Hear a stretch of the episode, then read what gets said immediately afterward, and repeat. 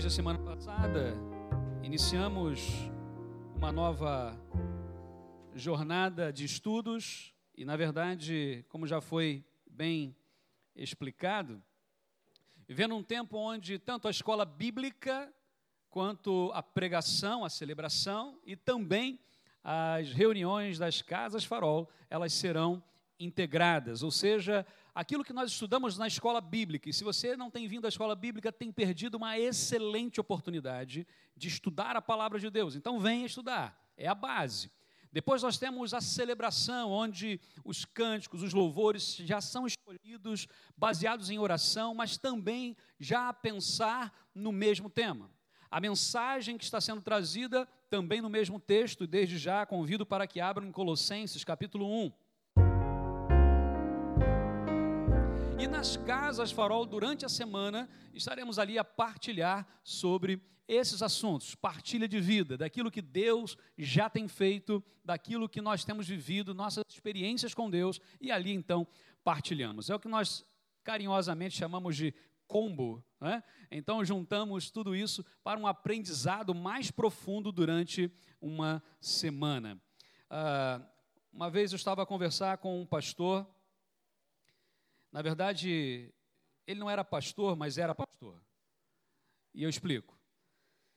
Ele era do Paquistão. E ele disse que o pastor dele havia sido assassinado dois meses antes, pelo fato de estar uh, pastoreando. E então os irmãos falaram: quem é que mais conhece da Bíblia entre nós? És tu, é o nosso pastor.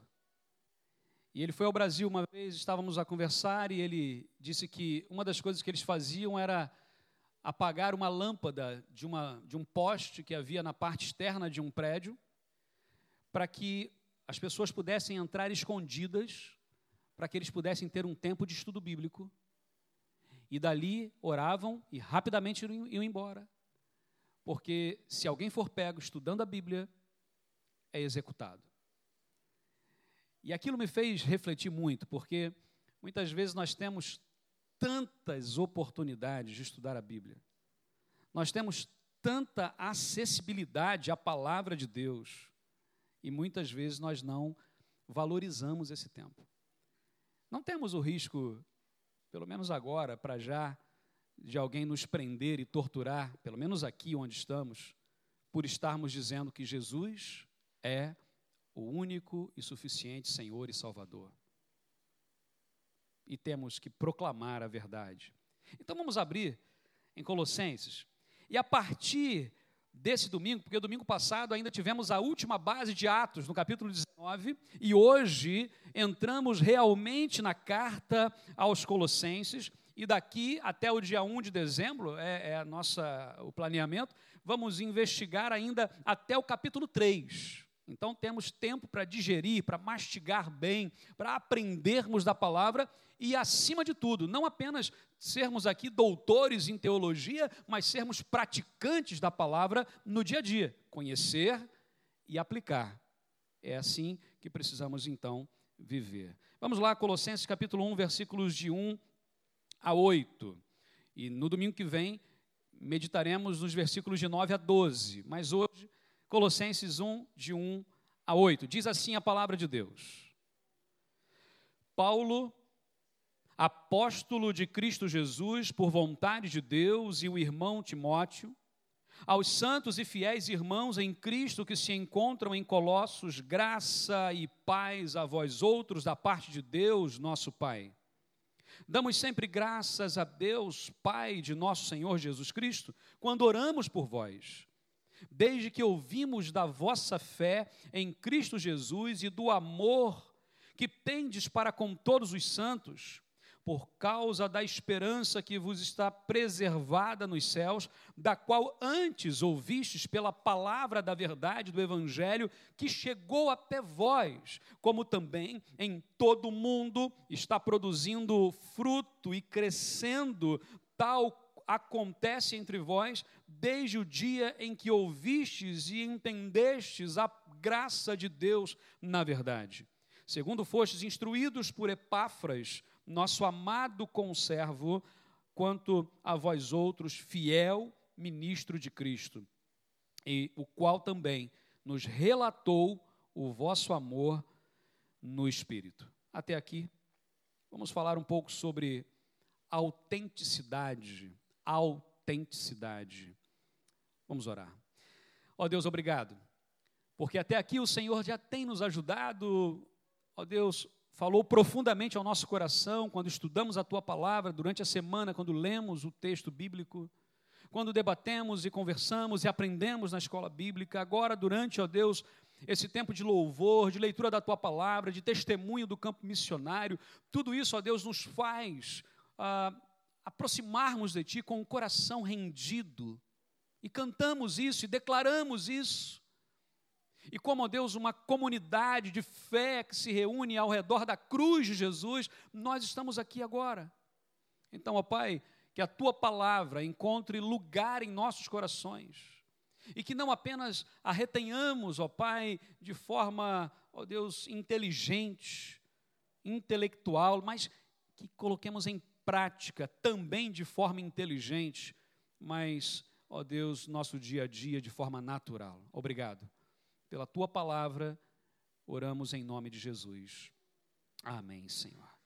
Autenticidade uma das coisas importantes, é, meus irmãos, é dizer que Colossenses é uma carta densa. É uma das cartas que o apóstolo Paulo escreve que são densas, ou seja, precisamos estudá-la com cuidado, precisamos estudá-la profundamente, precisamos dissecá-la para entender alguns princípios, especialmente nos versículos de 1 a, nos capítulos de 1 a 3, onde temos a base teológica da carta dos capítulos de 4 a 6, que estudaremos a partir do início do ano que vem, ok? Estaremos então na parte prática de Colossenses. Mas o interessante é observar que essa é uma carta ah, muito ainda atual. Os temas que são tratados aqui são atuais. É óbvio que precisamos resguardar as diferenças de um mundo greco-romano para o mundo que vivemos hoje. É claro que vamos diferenciar a forma que nos vestimos, o que comemos e tudo mais, mas certamente as verdades bíblicas, que são sempre vivas e universais, são para nós hoje. Então, quando olhamos aqui o texto bíblico, lembramos que essa carta foi uma carta ocasional, uma carta que foi escrita porque havia um problema naquela igreja em Colossos. Uma igreja que havia sido fundada mais ou menos no ano 52 a 55 por um tal de Epáfras. Esse Epáfras que era colossense, esse Epáfras que era um discípulo de Paulo. Paulo mesmo não havia estado em Colossos, ok? Não havia estado na igreja em Colossenses, aos, uh, dos Colossenses. Mas Epáfras havia fundado e organizado essa igreja e os irmãos estavam ali fiéis e trabalhando. Entretanto, mais ou menos oito anos após a sua organização, nessa época, e essa carta é escrita aproximadamente no início da década de 60 do primeiro século, começam a haver problemas naquela igreja. Começam a ensinar doutrinas que não eram verdadeiramente bíblicas. Começam a ensinar, por exemplo, que Jesus não era totalmente Deus e nem totalmente homem. Começam a ensinar que Jesus era um ser meio que semidivino. Como haviam outros seres semidivinos, então Jesus vinha como muitos outros para ocupar um lugar ali naquele mundo espiritual muito estranho ao evangelho. Então Epáfras, o líder, diz assim: "Esse problema eu não estou a saber resolver. Como é que eu resolvo isso?" E então Epáfras vai para onde Paulo estava, e onde Paulo estava? Na prisão em Roma. Paulo e provavelmente Timóteo, pelo que ele diz, estava preso com ele em Roma, e Paulo então recebe Epáfras, e Epáfras ali fala a Paulo: o problema é esse, está acontecendo isso, como é que eu faço? As pessoas estão, ah, alguns estão já se desviando, alguns estão questionando as verdades bíblicas e estão ensinando isso. Misturaram tudo. Há uma palavra chamada ah, sincretismo, entendemos bem essa palavra? Sincretismo religioso. Sincretismo é uma mistura, ou seja, quando se mistura muita coisa e não se tem uma identidade. Então, o que havia na cabeça dos colossenses era um sincretismo religioso. O que é isso? Pegaram elementos do judaísmo, elementos do cristianismo e elementos do paganismo, dos mais diversos, misturaram aquilo tudo para sair algo novo Imagina a confusão na cabeça daqueles irmãos. Imagina a confusão na cabeça de alguém novo que chegava à igreja e ouvia de uma coisa, ouvia do outro outra coisa. E agora, quem é que está certo? Para onde eu vou? Em que eu creio? E Epáfras, então, ao visitar Paulo lá na prisão, Paulo escreve para ele uma carta. E lá no finalzinho da carta aos Colossenses, os irmãos vão perceber que outras cartas foram escritas. E ele diz assim: essa carta leia também depois em Laodiceia. E a carta que eu escrevi para Laodiceia, leia depois aí. A carta de Laodiceia, eu acho que só no céu que a gente vai ler. Na biblioteca lá no céu deve ter. Eu nunca achei essa carta, não temos um, uma história de, de alguém ter encontrado a carta aos Laodicenses, mas a carta aos Colossenses é o mesmo princípio e também foi lida em Laodiceia. Bom, toda essa parte histórica aqui é tão importante, porque se nós não entendermos a ideia e o porquê que essa carta foi escrita, ficamos um pouco perdidos nas orientações. Porque o que nós temos numa carta como essa, uma carta ocasional, é uma carta de resposta, é uma carta de orientação. Paulo está dizendo: ó, é isso, é isso, faz isso, não faz aquilo, vivam isso, não vivam aquilo. Mas por que, que Paulo está dizendo aquilo? Porque havia um problema. E o problema era esse era a mistura que acontecia na cabeça dos irmãos de ensinamentos que não eram bíblicos, ensinamentos que não eram cristãos, não vinham do Cristo. Havia uma espécie de falsificação, por isso o tema autenticidade. Percebemos que hoje o Evangelho também tem sofrido tentativas de falsificação. É muito mais fácil baratear a graça de Deus do que dizer assim: Deus, a graça de Deus, ela exige de nós transformação de vida. Então, muitas vezes, quando se fala assim, venha como estás, é verdade, venha como estás.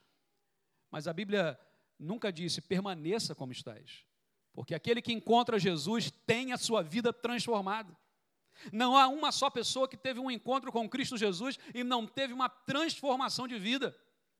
No evento que tivemos na sexta-feira à noite aqui, ah, promovido pela juventude, mas para todos, e tivemos aqui muito, bom, muito boa presença, como foi aqui já dito. Né? Tivemos ali testemunhos, seis testemunhos foram ditos ou projetados. Dois deles de pessoas que, ah, durante a sua fase de criança, adolescência e juventude, estavam fora da igreja, não conheciam ainda Jesus e se converteram já na idade adulta. Dois de pessoas que foram criadas na igreja, mas em algum momento se afastaram do Evangelho e depois retornaram, e dois testemunhos de pessoas que cresceram na igreja e estão até adultos e nunca se afastaram. É interessante observarmos que as experiências que nós vivemos com Jesus, as experiências que as pessoas têm, podem nos ensinar. Nós não precisamos cometer os mesmos erros que outros já cometeram antes de nós. Podemos aprender com isso, e quando Paulo escreve, ele escreve exatamente com esse propósito. Não acreditem nessa falsificação que está aí. Há pessoas que não se importam em comprar uma camisa de marca falsa. Há pessoas que não se importam em comprar um tênis, uma sapatilha uh, de marca falsa. Há pessoas que não se importam em comprar um equipamento eletrônico falsificado, ou seja lá o que for. Mas a grande questão é que isso tudo tem um preço há todo um histórico por trás disso, há toda uma, uma base, muitas vezes, até mesmo de exploração por trás disso. O preço é mais baixo, mas a que preço isso se torna baixo? O Evangelho, no entanto, precisa ser autêntico. Meus irmãos, não precisamos viver, não podemos viver um evangelho de falsidade, um evangelho de apenas cumprir rituais.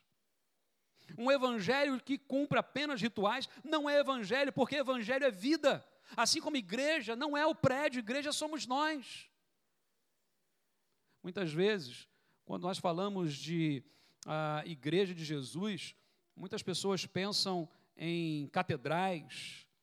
Na verdade, a intenção era sempre chamar a atenção em um tempo, especialmente quando as catedrais, as góticas, por exemplo, que foram construídas muito altas e finas, a ideia era de chamar a atenção de longe, que as pessoas pudessem ver onde é, e quando batia o sino era para ir. Ninguém sabia ler, ninguém sabia escrever, e aquilo era a forma de chamar. Mas as pessoas ainda continuam viver um tempo de que eu preciso cumprir alguns rituais, parece que isso vai alcançar o céu. Parece que temos uns degraus, e os degraus são: ah, se eu uh, vier à escola bíblica, é um degrau. Se eu for dizimista, é mais um degrau. Se eu uh, ajudar numa programação, mais um degrau. Se eu for honesto no trabalho, mais um degrau.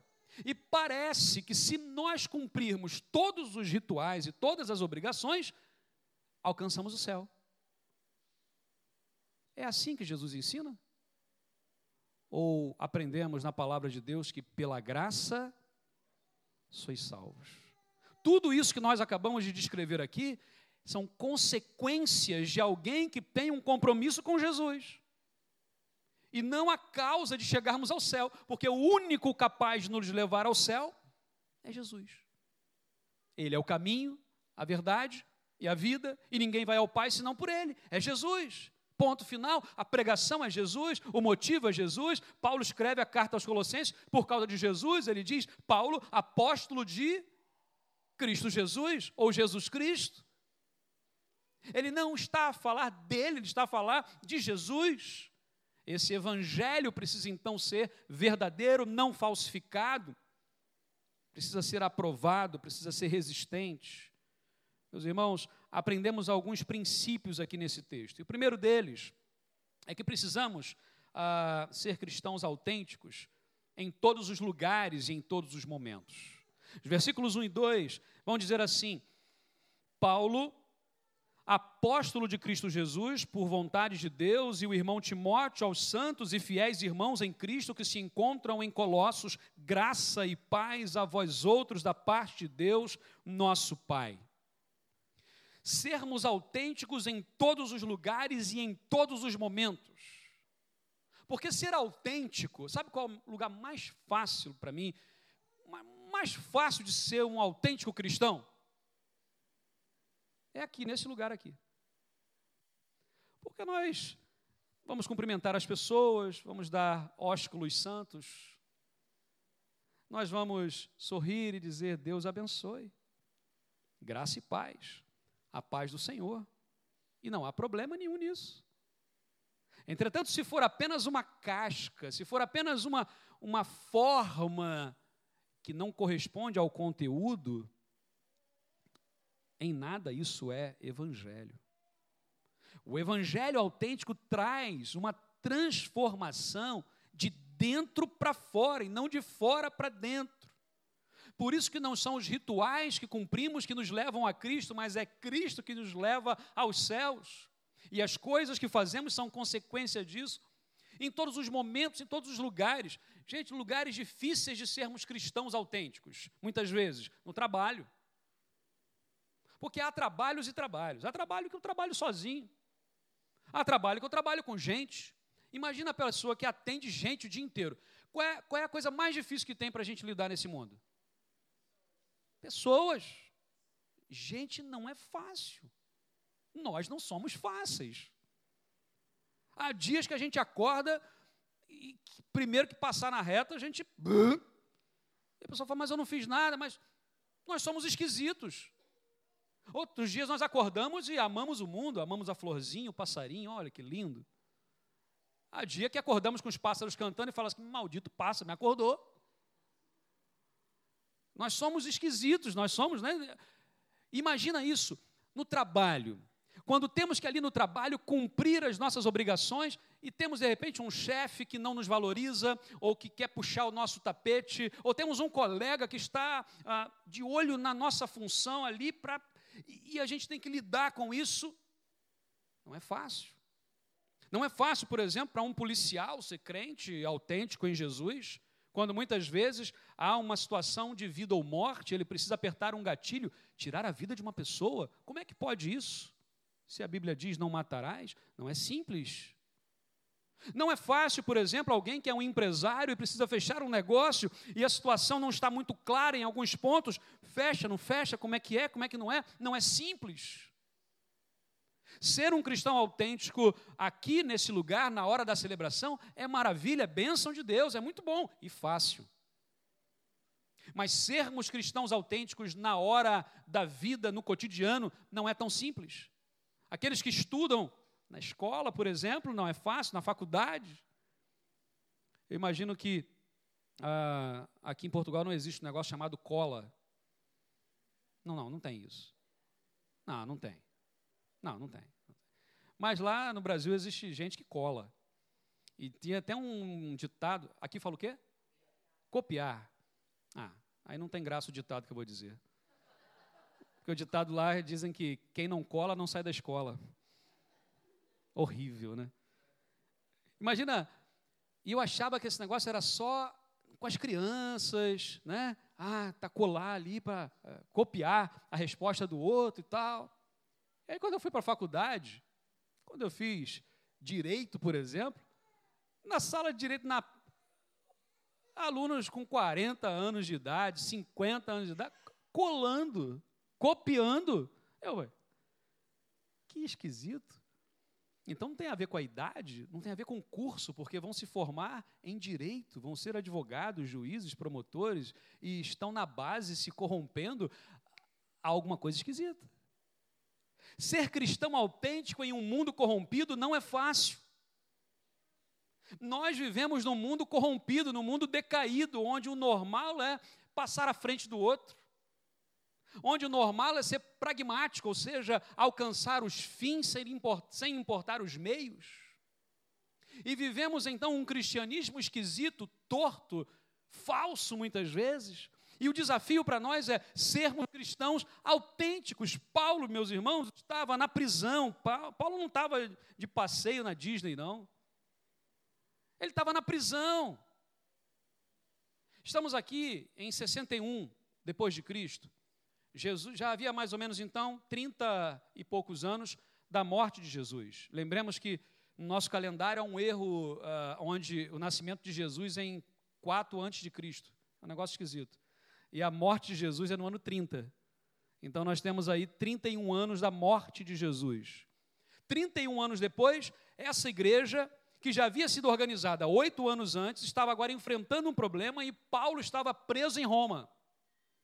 Lembremos que Roma era a capital do império.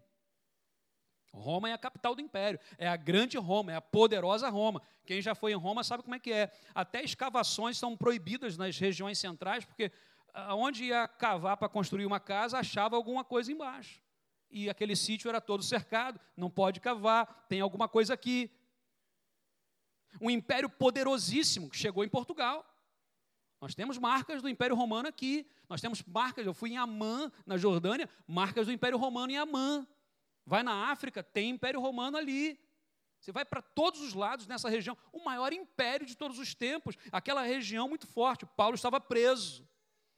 E Paulo, quando escreve, ele diz assim: Paulo, apóstolo de Cristo Jesus na escola bíblica já fomos um pouco mais fundo nisso, mas a palavra apóstolo vem de duas palavrinhas gregas, que é apó, que é uma preposição, e estelô, que é um verbo.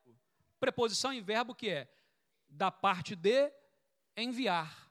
Ou seja, um apóstolo é aquele que é enviado da parte de. E se formos os níveis de apostolado, né, a igreja precisa ser uma igreja apostólica. A igreja precisa ser uma igreja apostólica, e esse nome é perfeito, biblicamente falando. Ou seja, cada cristão, no sentido mais amplo da palavra, precisa ser um apóstolo. Precisa ser alguém que entenda que é enviado da parte de Deus nesse mundo. Aí vamos fechando um pouco mais.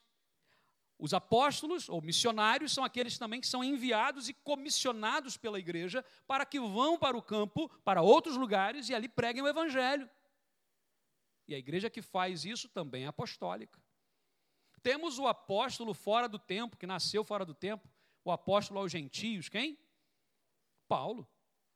E temos os doze apóstolos, os primeiros ali que conviveram com Jesus, que era condição naquele primeiro tempo. Ou seja, Paulo, quando diz que ele é um apóstolo de Jesus, ele está dizendo o seguinte: eu escrevo para vocês não daquilo que me deu na telha, não daquilo que está na minha cabeça, não daquilo que eu estou passando agora, mas eu escrevo para vocês aquilo que Jesus, o Cristo, me ensinou. Paulo está tentando dizer a ele o seguinte: vamos resgatar os ensinamentos básicos de Jesus para sermos uma igreja autêntica. Outra coisa que ele diz, ele vai falar assim: ah, aos santos e fiéis em Cristo que se encontram em Colossos. Precisamos também ser autênticos, não apenas na prisão, não apenas nas, nos momentos assim complicadíssimos, mas nas provações. A igreja em Colossos passava por uma provação, uma ideia que é uma sedução. Ninguém se deixa corromper sem antes ser seduzido. Ninguém peca porque diz assim: eu vou pecar para sofrer. A não, a não ser que tenha alguma doença, seja um masoquista, alguma coisa assim. É diferente. Sá, sádico, perdão, sádico. Né? Não, masoquista mesmo.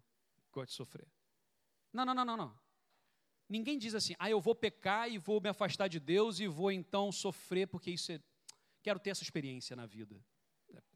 Em sã consciência? Não. Em sã consciência, não. Aqueles irmãos estavam passando por um problema, influência, heresia, ensinamentos estranhos à palavra de Deus, mas ensinamentos sedutores. E nós muitas vezes somos tentados e seduzidos por coisas que são belas, por coisas que são gostosas. Por exemplo, falávamos do grande desafio, ah, é, como é que é na, na Casa Farol essa semana, sobre aquilo que. Hã? É, mas como é que era a pergunta? Era da daquilo que prometemos e não fazemos, alguma coisa assim, né? E aí, a primeira coisa que surgiu, a dieta. É uma coisa que quase toda a gente promete, mas não cumpre, né? E aí, qual é o melhor dia para começar a dieta? Amanhã. É amanhã? Amanhã é o melhor dia. E aí nós esquecemos, por exemplo, da saúde. E só quando temos um problema, e eu tenho um amigo, ele tinha cento e, uns 150 quilos, um grande empresário, e, e ele teve um problema seríssimo de saúde, ficou quatro, cinco dias na, no centro de tratamento intensivo, CTI, UTI, cuidado intensivo. E depois disso, então, ele falou assim: não, não, Deus me deu uma nova chance. E a partir dali, ele começou a correr, a comer adequadamente, sem tomar remédio. Ele emagreceu 60 quilos. Na época eu falei assim, rapaz, você me perdeu. Eu tinha 60 e pouco, você me perdeu. e ele falou assim, pois é, mas eu tive que ter um problema seríssimo, quase morrer, para fazer isso. Será que nós precisamos ter problemas a esse nível para tomarmos decisões muitas vezes mais simples? Viver um evangelho autêntico é, é, buscar aquilo que é essencial, aquilo que é primordial no evangelho. Paulo ele diz assim: eu estou me dirigindo aos santos e fiéis. Havia gente tentada, havia gente que já havia caído e havia gente que era santo e fiel. Santo aqui, a ideia é de reservado, guardado, separado. Havia pessoas que ainda se mantinham separadas das influências desse mundo. Há gente que não entende muito bem esse negócio de ser santo. Ser santo não é separar do mundo e não conviver com as pessoas. Não, não é isso. Ok? Jesus nos envia ao mundo, Jesus nos envia para o mundo. Mas o mundo não pode estar em nós, na questão da corrupção. E ele vai dizer fiéis, ou seja, as pessoas que mantêm a fé primordial em Cristo Jesus. E ele vai fazer uma saudação. E até na saudação nós precisamos ser autênticos. Ele vai dizer assim: Graça e paz a vós outros da parte de Deus, o nosso Pai.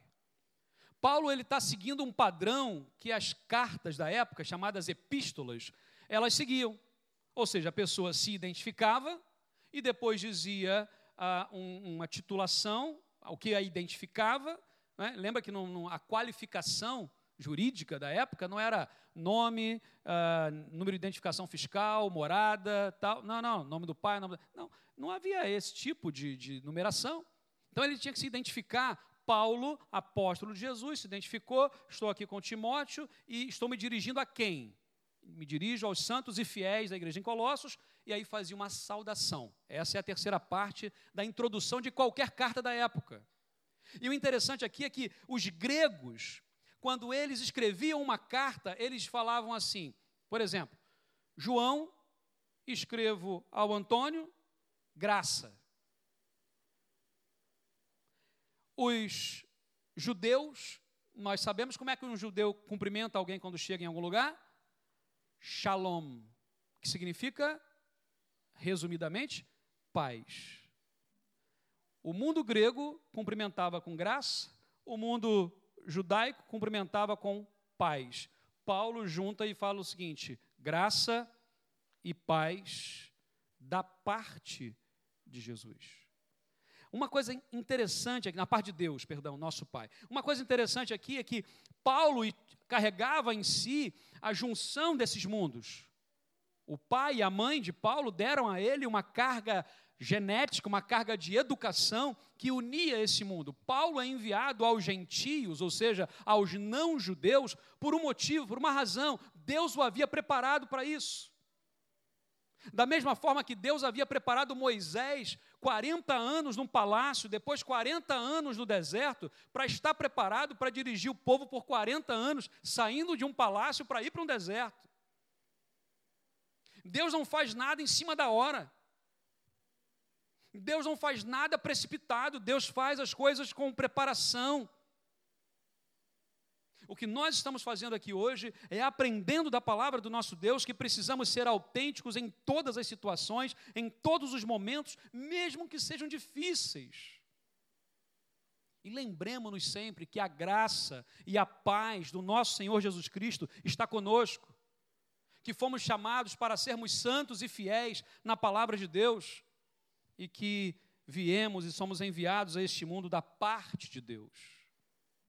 Então, a primeira coisa que aprendemos é que devemos ser cristãos autênticos nesse sentido. E também, em segundo lugar, sejamos cristãos autênticos ao agradecer, orar e testemunhar. A Bíblia nos fala, dos versículos 3 a 8, e não vou reler agora o texto, mas Paulo agradece e ora pelos colossenses. Lembrando, Paulo já havia estado lá na igreja, ele conhecia os destinatários desse, dessa carta, os receptores dessa carta? Não, Paulo não conhecia, mas Paulo havia ouvido falar deles. A fé daqueles irmãos estava de uma forma tão ativa que eles haviam ganhado outras pessoas para Jesus, e a fé e o amor era conhecido em todo lugar, e Paulo diz assim: Eu dou graças a Deus por vocês. E hoje lá na escola também falamos né, sobre essa questão do, do passado e do futuro. Gratidão, a gente agradece pelo passado, nos dá base. Para que isso? Para termos a esperança do futuro. A esperança que temos não é baseada no achismo. Ah, eu acho, eu penso, eu espero que. Não, não, não. A nossa esperança cristã é baseada naquilo que já vivemos com Jesus, na gratidão que temos. Quanto mais agradecidos formos, maior a nossa esperança. Queremos ter esperança no futuro? Seja grato a Deus pelo passado. Seja grato a Deus pelo que vive hoje. Uma coisa que aprendemos aqui, e há três elementos que vão aparecer aqui. Ah, ele vai falar da fé, versículos 4 e 5. Ele vai falar da fé, do amor e da esperança. Essas três palavras vão ser, vão permear vários escritos de Paulo. Fé, amor, esperança. Lembra quando Paulo escreve o poema do amor, 1 Coríntios capítulo 13? Lá no final do poema, como ele vai dizer, ele vai falar o seguinte: Então permanecem três coisas: a fé, a esperança e o amor. Mas o maior desses é o amor. Fé, esperança e amor. Aqui ele fala fé, amor e esperança. A fé em Jesus, essência na vida cristã, e a fé em Jesus baseia-se na, nossa relação com Deus. Temos tido relacionamento com Deus? Ou falamos com Deus só de vez em quando? Só quando as coisas apertam? Só quando a doença, a enfermidade chega? Só quando a, a, não temos dinheiro para pagar as contas? Só quando uma, uma, crise de família se instala? Aí a gente busca. Não, não, não. Relacionamento com Deus é por amor, é por prazer, é todo dia. Senhor, obrigado, obrigado. E vivemos, e a Bíblia nos fala, orai sem cessar. 1 Tessalonicenses capítulo 5, versículo 16. Orai sem cessar. Orem o tempo todo. E a consequência disso, regozijai-vos sempre. Estais sempre alegres. O amor, amor aqui é entre irmãos, é relacionamento, é cordialidade, é perdão, é sinceridade, é verdade, é ética. Quando a gente fala de ética, ética tem a ver com relacionamento. Eu não posso ser ético comigo mesmo, não, eu tenho que ser ético com outra pessoa. Mas a gente confunde muitas vezes no cristianismo atual a ética com a estética. E é óbvio que a estética é importante. Deus se preocupa com o modelo do universo, Deus se preocupa com as mínimas coisas. Esse mundo é belíssimo. Para para olhar um pôr do sol, por exemplo, numa praia. Deus pintou a mão aquilo, é, é algo fantástico. Mas a estética, muitas vezes, tem suplantado a ética, no sentido de que eu estou mais preocupado comigo mesmo, com a minha aparência, como eu vou me portar, como as pessoas vão, ou o que as pessoas vão falar de mim, do que propriamente dito no outro. E o Evangelho está fundamentado muito mais no outro do que em mim mesmo. Jesus ele deu a vida por quem? Ele precisava se salvar? Jesus é Deus. Mas ele entrega a vida por amor a mim, por amor a nós. Esse Jesus nos dá a razão de ser, a maneira de viver, a esperança. Esperança aqui que é esperança no céu, não só como um ato de esperar, mas um foco na esperança. Não podemos viver essa vida hoje sem esperança. Uma das coisas que eu tenho visto e ouvido nas conversas, e olha que eu não sou cusco, ah. Mas eu tenho ouvido nas conversas, nas ruas, no autocarro, no metro, às vezes num restaurante, num supermercado, falta de esperança. Há uma falta de esperança generalizada em nossa sociedade. As pessoas muitas vezes não têm no que esperar. E muitos estão assim, eu não sei porque que eu vivi tanto. Outro dia eu ouvi uma senhora falar isso. Eu não sei porque que eu vivi tanto só para ter desgosto? O que é que falta nessa fala? O que é que falta nesse coração? Esperança. Jesus.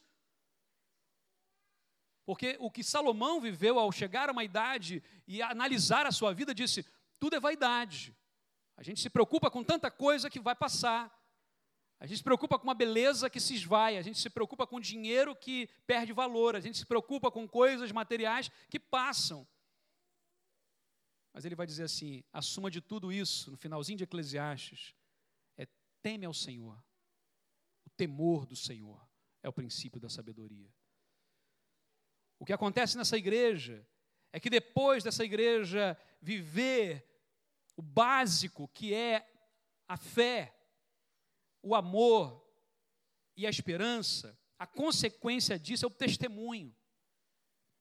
E é visível é prático. Ele vai dizer, versículo 6, em todo o mundo, em todo o mundo, obviamente, no Império Romano.